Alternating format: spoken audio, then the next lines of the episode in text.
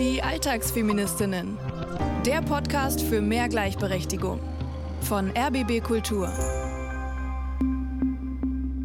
Das, was ich jetzt sage, werdet ihr nicht mehr so oft hören. Und zwar, hallo, ich bin Sonja Koppitz und begrüße euch zu den Alltagsfeministinnen. Diese Staffel geht nämlich bald zu Ende. Nö. Und damit es im neuen Jahr weitergehen kann, brauchen wir euch und eure Geschichten. Also wir fragen uns, wo werdet ihr als Feministin und gerechtigkeitsliebender Mensch im Alltag herausgefordert? Familie, ist es im Freundeskreis, im Job, im Sportverein? Egal wo? Ja, Im Coaching bei meiner lieben Kollegin Johanna Fröhlich-Zapata bekommt ihr Strategien und Alltagshacks an die Hand. Hallo Johanna. Hi, hallo. Ganz genau. Ich freue mich, dich in meiner Praxis hier in Berlin in Empfang zu nehmen. Meldet euch mit euren Themen bei alltagsfeministinnen.rbb-online.de und seid Teil der geplanten Staffel 2. Heute aber erstmal geht es um ein heiß diskutiertes Thema, bei dem ich gar nicht verstehe eigentlich, warum das so oft so emotional hochkocht. Da steigt der Blutdruck bei vielen, Köpfe werden rot, die Halsschlagadern kommen raus. Stichwort gendergerechte Sprache. Von manchen ja auch Genderwahn genannt. Oh. Und Disclaimer muss ich jetzt schon sagen, äh, ich finde es sehr, sehr fortschrittlich, dass dieses Gender-Sternchen vielfach schon längst so selbstverständlich verwendet wird. Das fällt mir immer wieder positiv auf. Geht es dir äh, dabei auch so oder wie geht es dir dabei? Ich bin einfach total froh, dass wir heute drüber sprechen, Sonja. Ich glaube, die Sprache und das Gendern ist sowas wie ein das Symbol, das Symbol für den Stand der Gleichberechtigung in unserer Gesellschaft. Also wir stehen noch ganz am Anfang, genau wie der Umgang mit diesem Thema zeigt. Also du sagst es, Genderwahn und dieses durch den Kakao ziehen, ja. Ich persönlich finde es voll wichtig, dass wir heute ganz wohlwollend und fehlerfreundlich den Raum aufmachen, darüber zu sprechen, gerade weil die Fronten so verhärtet sind. Mhm. Ich denke manchmal auch so, in 20 Jahren werden wir uns so beäumeln darüber, dass man sich jetzt fast die Köpfe einschlägt wegen eines Sternchens oder wegen einer kleinen Sprachlücke. Also wir sprechen heute darüber, über diesen von manchen Genderwahn genannten Diskurs. Es ist ja wirklich ein Kampf um den Genderstern. Es gab sogar Gerichtsprozesse schon. Und zwar ein VW-Mitarbeiter, der wollte Arbeitsanweisungen nicht in Gendersprache. Er ließ verlauten, er sei klar für Gleichberechtigung und gegen Diskriminierung, aber er möchte in Ruhe gelassen werden mit dieser Gendersprache. Außerdem fühle er sich in seinem allgemeinen Persönlichkeitsrecht verletzt. Warum ist dieses Thema so wichtig? Haben wir nicht drängendere äh, Themen und Fragen als Olle Grammatik? Ja, es geht eben nicht um olle Grammatik bei diesem Thema. Ja, auch, aber. Es geht um Sichtbarkeit, am Ende geht es um Mitbestimmung, um die Existenz. Ja? Wir leben in einer total textlastigen Gesellschaft, zum Beispiel Gesetze und so weiter. Das ist alles total über Sprache und über Text organisiert. Und da ist Sprache und das Gendern so viel mehr als olle Grammatik. Wer wird denn mit diesem Text gemeint und angesprochen? Sprache ist auch total dynamisch, genau wie unsere Gesellschaft. Ich finde, das kann man ganz toll als Analogie betrachten. Und deshalb verändert sich auch der Umgang mit dem Gendern, weil ich habe es gesagt, ich denke, wir stehen ganz am Anfang, aber wir sind in Sachen Patriarchat im Aufbruch begriffen. Das heißt, es gibt eine Dynamik und die wird jetzt sichtbar in diesem Diskurs ums Gendern.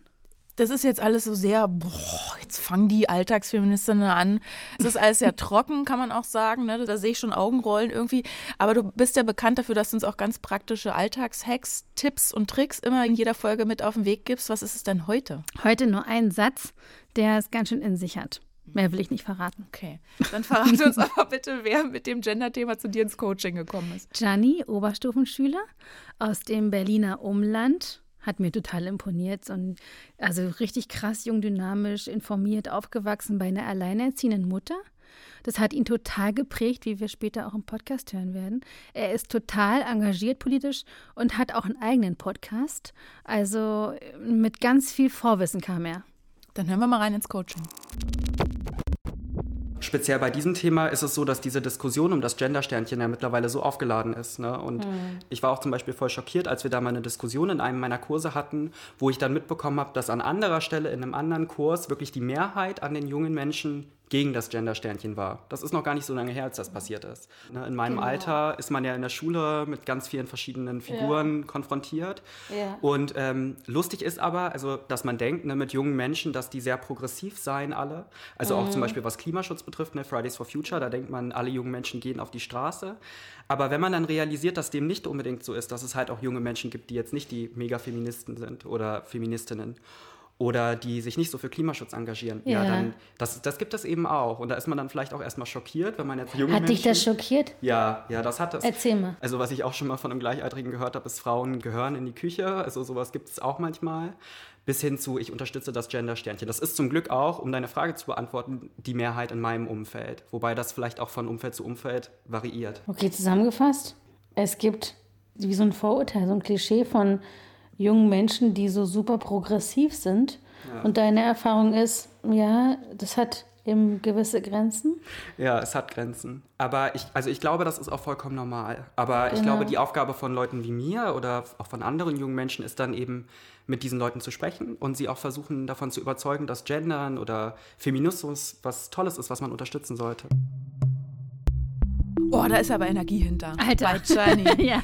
Also, wenn ich das richtig verstanden habe, das Problem ist, nicht alle MitschülerInnen teilen Giannis politisch progressive Ansichten. Er sieht sich in der Verantwortung dagegen zu argumentieren und will seine MitschülerInnen vom Feminismus überzeugen. Was ist denn sein Anliegen fürs Coaching? Ja, er wünscht sich Argumentationshilfe, er wünscht sich Bestärkung und es ist spürbar, er braucht ganz viel Austausch drum.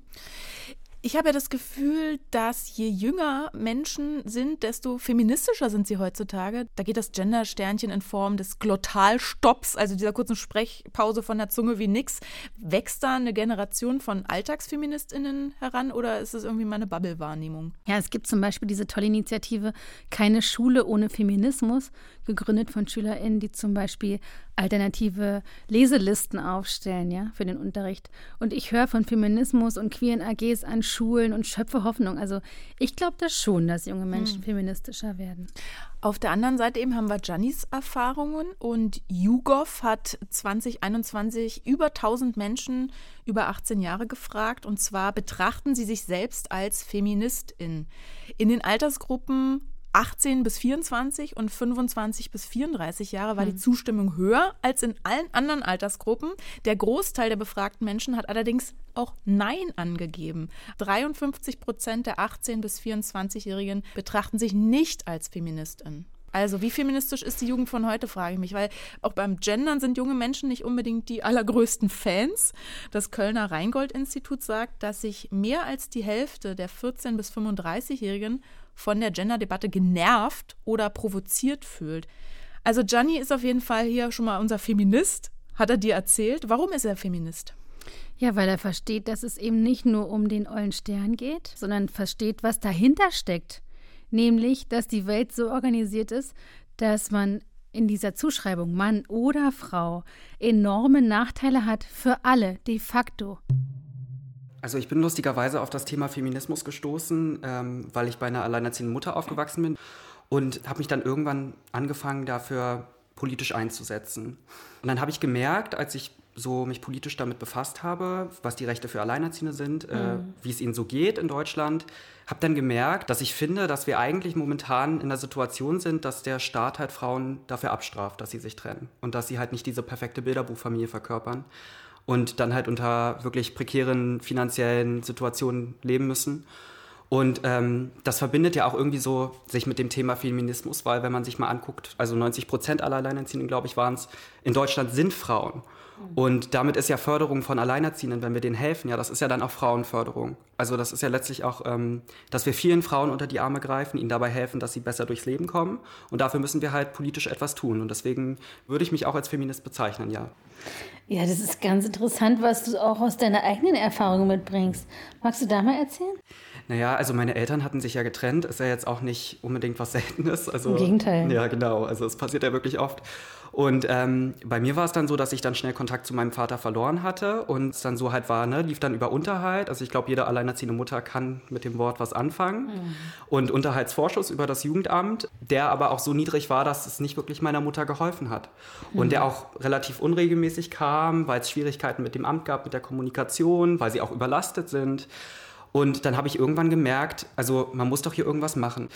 Und äh, habe dann halt mal auf Instagram, Twitter, Co. geguckt, ob ich da irgendwelche Verbände finde oder auch einfach Gruppen, denen man sich anschließen kann oder denen man eventuell auch einfach folgen kann, um auf dem neuesten Stand zu bleiben, was Alleinerziehende und ihre Rechte angeht. Oder ja. Frauen im Allgemeinen, auch Frauen und Geschlechtergerechtigkeit. Ja, also es erleichtert mich wirklich sehr zu wissen, dass es da auch viele Verbände gibt, die sich dafür engagieren. Mhm. Und äh, dadurch bin ich dann auch zu dem Thema gekommen, ja. Aha, Allyship ist wichtig. Verbündete, egal welchen Geschlecht, das haben wir ja auch schon immer wieder hier im Podcast mhm. rausgearbeitet. Gianni hat als Sohn einer alleinerziehenden Mutter also Gleichgesinnte außerhalb des Schulhofs gesucht und gefunden und darüber auch unseren Podcast die Situation von eben Alleinerziehenden, das hatten wir im Podcast auch schon als Thema, zum Beispiel in der ersten Folge. Jetzt wird abgerechnet, so viel ist deine Care-Arbeit wert. Aber was hat das denn jetzt wiederum mit geschlechtergerechter Sprache zu tun? Ja, hier als Sohn von alleinerziehender Frau ist Gianni sich dieser ganzen Unterdrückung, dieser Ismen, wenn du so willst, bewusst. In dem Fall Klassismus ganz konkret. Er ist sensibel für die Nöte und die Unterdrückung. Die Frage ist ja, gerade bei diesem Thema von wo aus betrachten wir die Welt. Ja, also Johnny jetzt als Sohn einer alleinerziehenden Mutter und unsere Sprache, die guckt ja eben oft nur aus einer Perspektive auf die Welt, also aus der Sicht der Männer. Das ist viel zitierte Argument, äh, Frauen sind damit gemeint, mhm. ne, wenn wir darüber sprechen. Wir schließen Frauen durch Sprache aus, folgen damit ja veralteten Vorstellungen. Kybra Gümüşay zum Beispiel, Autorin des Buchs Sprache und Sein, die sagt, Sprache ist ein Ausdruck der Machtverhältnisse der Gesellschaft, in der wir leben. Zitat, wie können wir sein in einer Welt, die nicht für uns gemacht ist? Wie können wir in einer Sprache sein, in der wir als Sprechende nicht vorgesehen waren, sondern lediglich als jene, über die gesprochen wird? Also die Welt besteht eben nicht nur aus Männern und Frauen. Es gibt ja auch Geschlechtsidentitäten auch noch dazwischen. Und diese mhm. Vielfalt wird eben durch das Gender-Sternchen repräsentiert. Ich verstehe mal nicht, was daran so schwer ist. Ja, so ist es. Es geht ums Sein, es geht um die Existenz. Sprache, Wort und Begriffe geben darüber hinaus ja auch Orientierung und machen Dinge, Zusammenhänge erstmal sichtbar. Mhm. Haben wir auch ganz oft hier im Podcast gemacht. Dieser Begriff Mental Load hat für viele die Augen geöffnet und die Leute haben gemerkt, es gibt ein Wort, mhm. wir können drüber sprechen. Mhm. Ein anderes Beispiel, der Begriff sexuelle Belästigung war in den 1960ern noch nicht weit verbreitet. Wenn Vorgesetzter eine Angestellte sexuell belästigte, wurde das nicht als Problem und Missstand erkannt, weder von dem Vorgesetzten, äh, der keinerlei Schuld empfand, noch von der Angestellten, die das Geschehene nicht in Worte fassen konnte, mhm. ergo auch keine Maßnahme ergreifen konnte. Sprache ist Macht. Allerdings, das muss man dann auch sagen, ist gendergerechte Sprache ein ziemlicher Abturner. Also ja, es ist schwierig, es ist umständlich für viele und das ZDF Politbarometer hat eine Umfrage mal gestartet zur Frage, finden Sie Gendern wichtig oder unwichtig? Und ein Drittel der befragten Menschen findet es sehr unwichtig, nur sieben Prozent finden es sehr wichtig. Zurück zu Gianni, der führt ja diese Gender-Debatte auf dem Schulhof. Wie hast du mit ihm gearbeitet? Ich habe ihn erstmal viel sprechen lassen. Ich war begeistert von diesem Spirit und ich habe im Anschluss versucht, eine gute Argumentationsstruktur zu entwickeln, in der er genau vermitteln kann, es geht eben nicht darum, ob das jetzt wichtig ist mhm. oder nicht, sondern worum geht es eigentlich, wenn wir über Sprache sprechen. Lest alle dieses Buch, das du gerade schon zitiert hast von der Kybra Gemischai, Sprache und Sein, und dass er da eine gute Argumentationsstruktur an die Hand bekommt und vor allem auch diese Überzeugung rüberbringen lernt und verstanden wird und sich verstanden fühlt. Es geht ja auch dann um dieses sich auch aufgehoben fühlen, mhm. ja, auch für ihn in diesem Ich suche Orientierung in der Welt. Also Argumentation, let's go. Ich bin jetzt eine dieser Personen ja. auf dem Schulhof und du bist Gianni. Ja. Magst du mir deine Argumente entgegenbringen? Ich glaube, zuallererst würde ich tatsächlich nach deinen Argumenten fragen, weil das Interessante ist mit dieser Gender-Debatte, also speziell bezogen auf dieses Gender-Sternchen, was ich oft gehört habe und was auch, glaube ich, so die universellen Argumente sind, wenn man mhm. gegen das Gender-Sternchen argumentieren möchte. Ähm, das ist dann, das, das ist nicht von Relevanz, weil es keine großen Auswirkungen darauf hat, uns hin zu einer geschlechtergerechten Welt zu führen.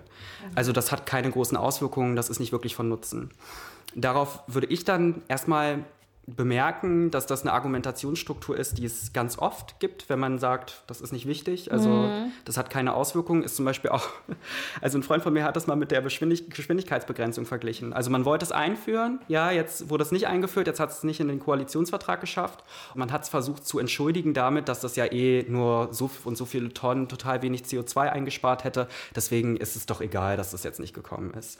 Okay, aber dann? tatsächlich ist es so, ich glaube, selbst wenn wir jetzt bezogen, um zurück zum Gendersternchen zu gehen, mhm. wenn wir jetzt überlegen, selbst wenn eine Frau im Raum oder mehrere Frauen, vielleicht wenn es jetzt auch nicht die Mehrheit ist, wenn die sich dadurch wertgeschätzter fühlen und vertretener, auch in der Sprache, ich meine, Sprache macht ja wirklich einen großen Teil aus ne, in unserem mhm. Leben, ja, dann lohnt es sich doch schon, dann hat es doch schon einen Mehrwert für diese Leute zu gendern. Und ich glaube, dass das ist das, was Leute oft vergessen, dass Sprache, also man sagt ja oft, Gendern ist sowas, das ist was Symbolpolitisches. Ich finde, das ist was Sprachpolitisches. Dieser Typ ist so cool, ich möchte ihn als Sohn. also es geht Gianni nicht um Sternchen als solches, es geht ihm um das, das hast du auch schon gesagt, was dahinter steckt, also Inklusion. Hm. Sein Argument, auch wenn nur eine Frau oder nur ein nicht-binärer Mensch sich gemeint und wertgeschätzt fühlt, hat es sich schon gelohnt. Hast du noch ein zusätzliches Argument? Ja, habe ich. Gibt eine Online-Studie, die beschreibt, dass wenn wir jetzt zum Beispiel einen Vortrag anhören und es geht um Forscher, die das und das und das mhm. rausgefunden haben, meinetwegen, dann kommt im Publikum bei 44 Prozent der Leute ein Mann auf. Wenn wir sagen ForscherInnen, dann kommen auch Männer und Frauen ins Gedächtnis. Mhm. Also, weißt du, wie ich meine? Wenn man inklusiv spricht, dann erzeugen wir auch andere Bilder im Kopf. Okay, also wenn von die Forscher gesprochen wird, denkt man eher, also 44 Prozent denkt man eher nur an Männer, Exakt. obwohl Frauen ja mit gemeint sein könnten. Genau. Anstelle, dass man sagt, die ForscherInnen und da ploppt dann im Gehirn auf, aha, es könnten also auch Frauen sein. Genau, es hat reale Konsequenzen darüber, wie wir unsere Welt verstehen, imaginieren. Okay, machen wir weiter im Boxring, aka Coaching. Nächster viel zitierter Punkt ist Gendern verhunzt die Sprache. Also wenn ich jetzt sagen würde, ich bin ja hier Bad Cop. Ja. Gianni, hör mal zu. Das verhunzt doch die Sprache. Naja, darauf würde ich dann jetzt antworten. Das ist, also für mich persönlich ist das immer so eine dramatisierte Darstellung davon, dass es die Sprache, also die, die soll verändert werden dadurch, ja. Ich finde es leicht übertrieben, um ehrlich zu sein, das zu sagen. In Anbetracht der Tatsache, dass es ja auch wirklich nicht viel ist, nachdem wir fragen. Meiner Meinung nach sind das ja letztlich zum Beispiel zwei Buchstaben, die am Ende des Wortes ergänzt werden, plus Sternchen. Oder da gibt es ja jetzt auch schon ganz viele andere Maßnahmen, ne? ganz viele andere Schreibweisen. Und um darauf zurückzukommen, was ich eben schon gesagt hatte, wenn wir bemerken, dass Frauen das hilft, und das geht ja aus Studien hervor, wenn wir sehen, dass sie sich angesprochen fühlen oder ihr Hirnareal darauf reagiert, mhm.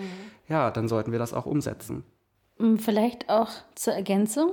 Ich sehe meinen Job gerade darin, deine Argumente noch, ja. Äh, zu untermauern. Ja.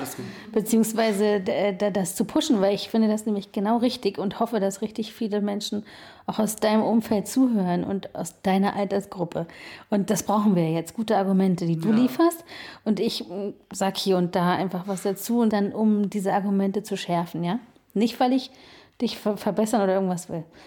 Und ist Ästhetik, also wenn wir jetzt über die Schönheit der Sprache sprechen, ist das nicht auch ein Blick auf das Gewohnte, was uns dann sagen lässt, das ist schön oder das ist nicht schön. Ist es nicht auch eine Frage der Zeit bzw. des sich darin Schulens? Also du meinst sozusagen, dass man das Alte beibehält, weil man das schön findet, sozusagen? Beziehungsweise, genau, Und, genau, dass man das ja, schön findet, aus so einer Bequemheit heraus, ja. Genau. Ja, und ich glaube, das ist auch etwas, was sich durch die ganze Politik zieht. Also ich glaube, das ist auch was vollkommen Normales, dass man vielleicht so eine gewisse Angst oder so eine Resistenz hat vor, so einen gewissen Widerstand leistet, wenn Veränderungen kommt.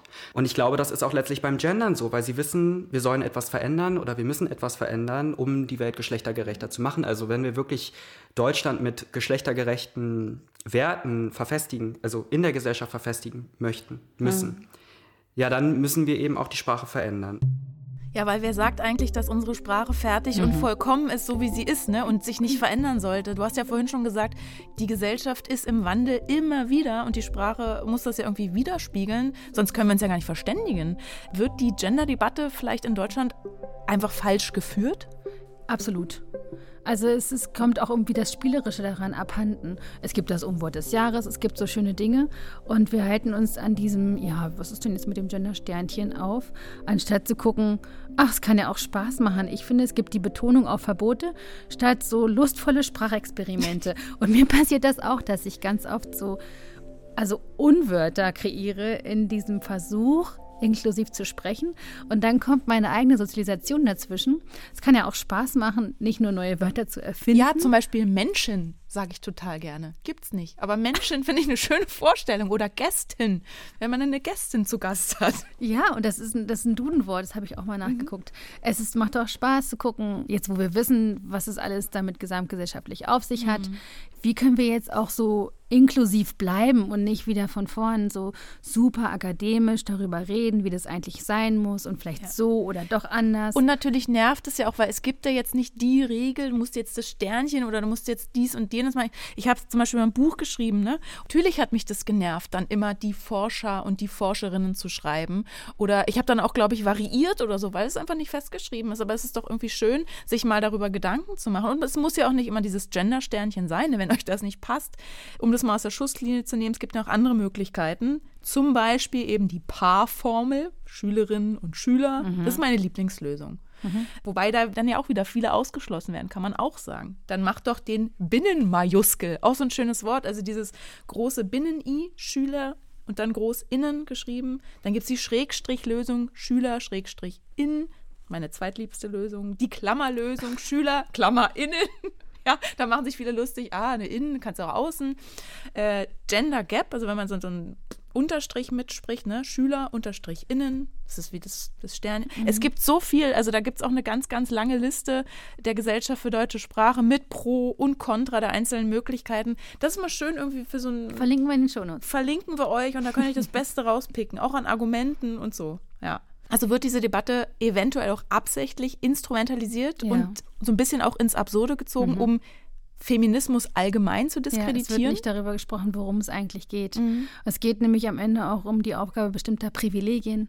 Es geht eigentlich darum, über dieses Argument Gender-Sternchen nur kommt, stellt euch nicht so an, ad absurdum zu führen, was aber überhaupt nicht mehr zu leugnen ist. Es braucht eine Veränderung mhm. dieser Strukturen, politisch. Mir geht es an dieser Stelle vor allem um Gianni, weil ich ihn jetzt schon lieb gewonnen habe, so wie er argumentiert, ja. wie er äh, Jugend debattiert, hat er für mich gewonnen. Das waren jetzt schon zwei Runden Schattenboxen für eben geschlechtergerechte Sprache.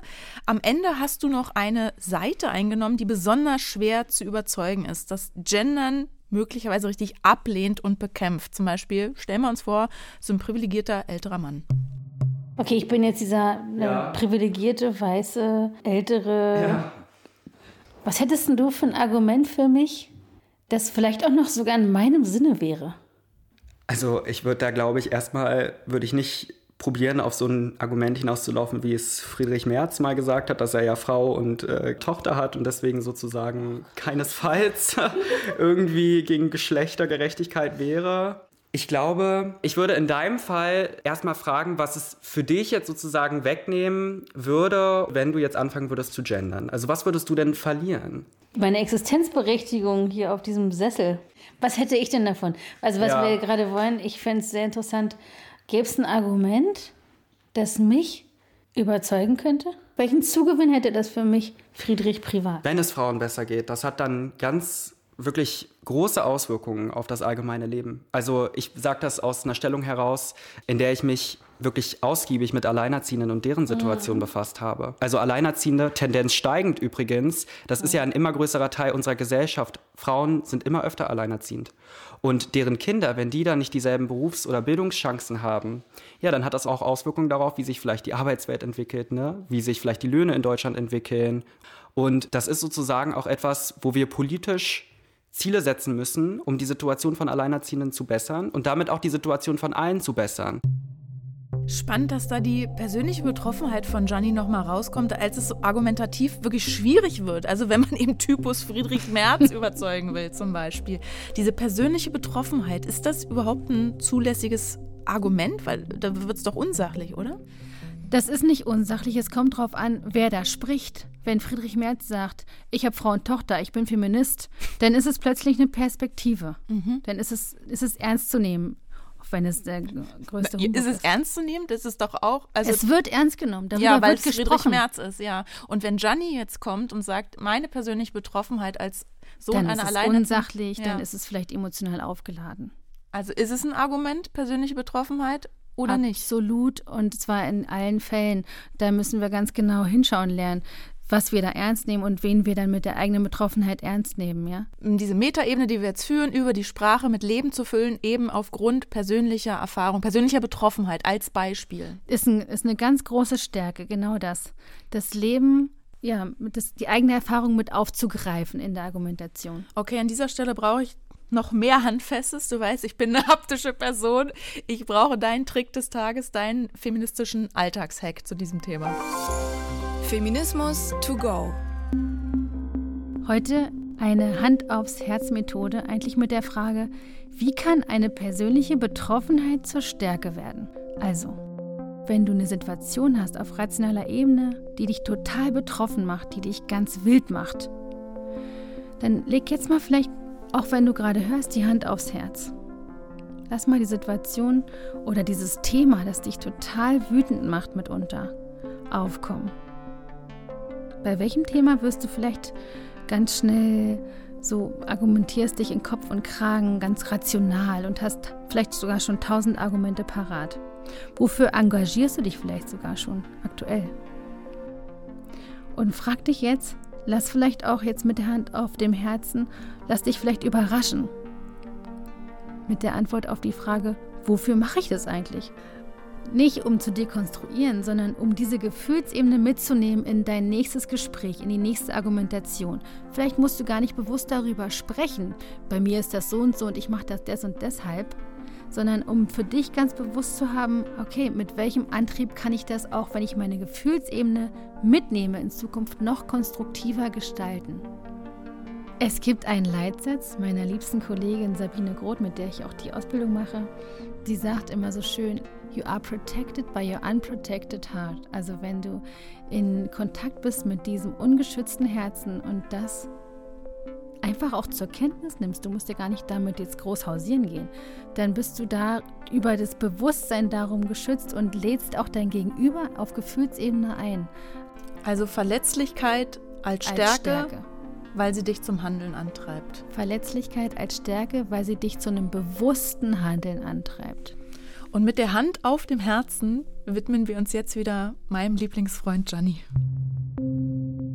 Ich habe eine Idee zu unserer Argumentensammlung Ja, und dem, was noch so vorzubringen ist. Du hast ja schon ganz viele Sachen gesagt, ne? Was mich ganz oft berührt, ist, wenn ich Geschichten höre, also echte Geschichten und das Gefühl bekomme, oh krass, ja, jemand öffnet sich mit dem, was so passiert ist und mit dem Erlebten. Und dann ist es für mich einfacher auch zu sagen, ja, krass, ich kann mich identifizieren oder ich kann das Persönliche nachvollziehen und so. Ich frage mich gerade, ob du das machst, also ob du rausgehst und sagst, jetzt sagst du auch, du hast auch einen Instagram-Kanal ja, und sensibilisierst für diese Themen. ja. Also Wie persönlich wirst du denn in Bezug auch auf dieses Thema? Ja, auch im Sinne von so einer Authentizität, die das hat, ne? Zu ja, sagen, ja. okay. Und man, man ist halt in dieses Thema schon eingeführt und hat sich halt sensibilisiert für dieses Thema und versucht halt. Ähm, Wie ist denn das für dich?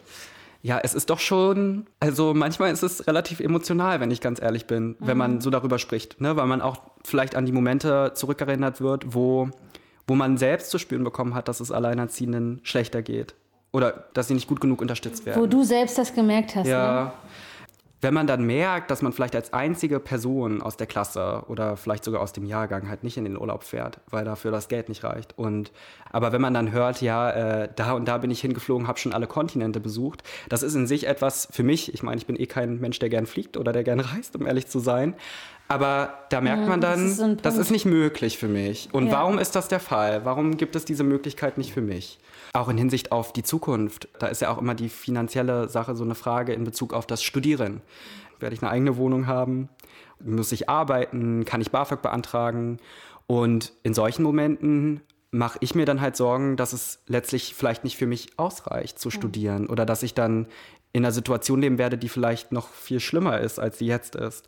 Und wenn ich dann da mit anderen drüber spreche, was ich nicht oft tue, um ehrlich mhm. zu sein, das ist jetzt, also ich öffne mich jetzt hier gerade so ein bisschen auf. Das, ich würde das auch so als Zukunftsangst beschreiben, mhm. die daraus resultiert, dass wir politisch nicht genug unternehmen, um Alleinerziehende zu unterstützen. Und das ist ja nicht die Schuld von Alleinerziehenden, das ist die Schuld der Politik. Und das sind für mich wirklich die besten Argumente, was Gianni da jetzt wieder mit dieser persönlichen Betroffenheit in mir auslöst. Also ich habe auch das Gefühl, das kostet Gianni ja auch ganz schön viel Kraft. Er investiert total viel Energie in das Thema Gender oder auch Gendergerechtigkeit. Aber kannst du das wirklich uneingeschränkt empfehlen, sich so zu öffnen?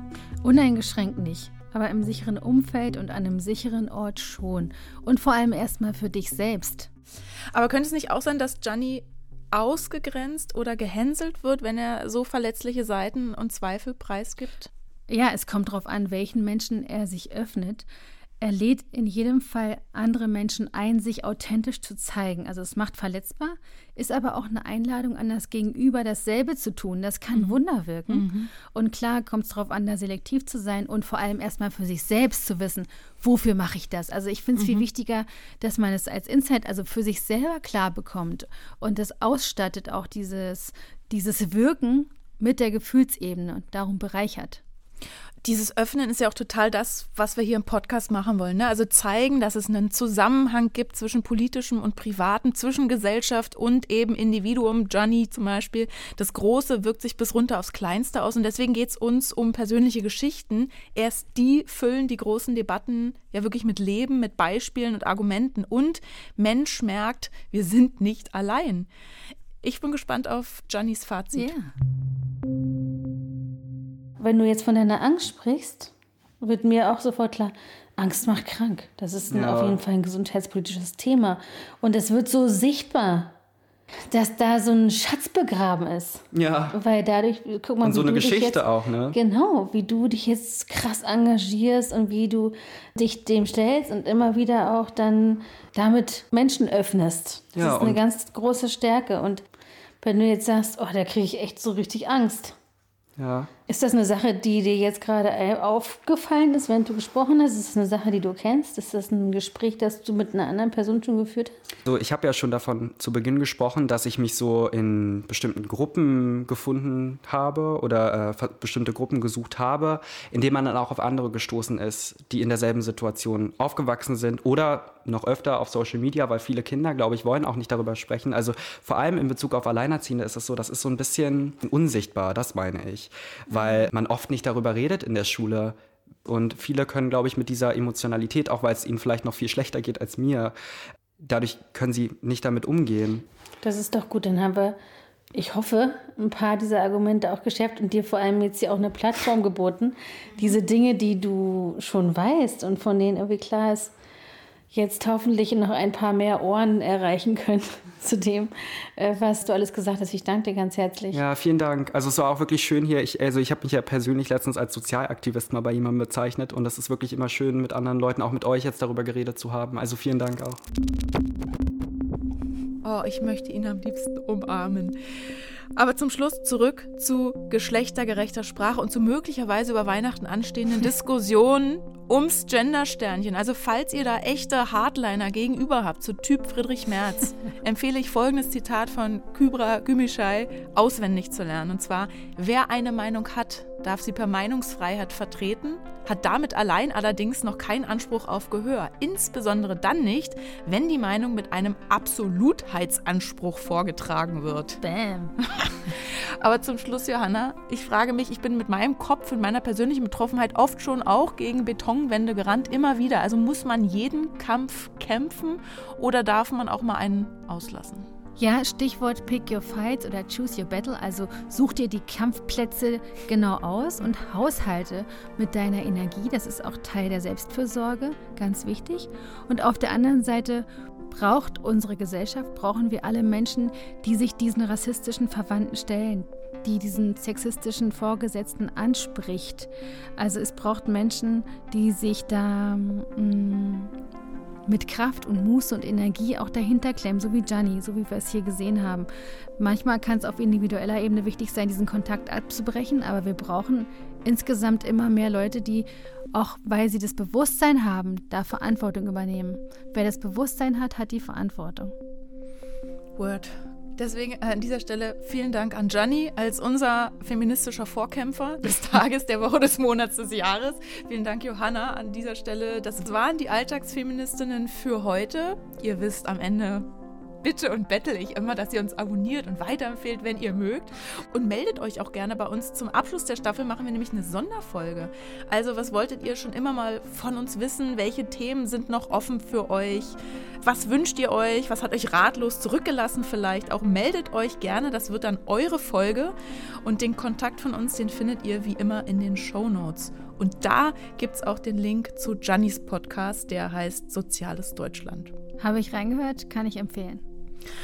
Bis bald. Bis bald. Tschüss.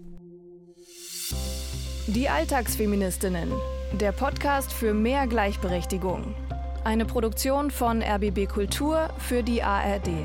Mit Sonja Koppitz und Johanna Fröhlich-Zapata. Redaktion Franziska Walser und Romy Sigmüller.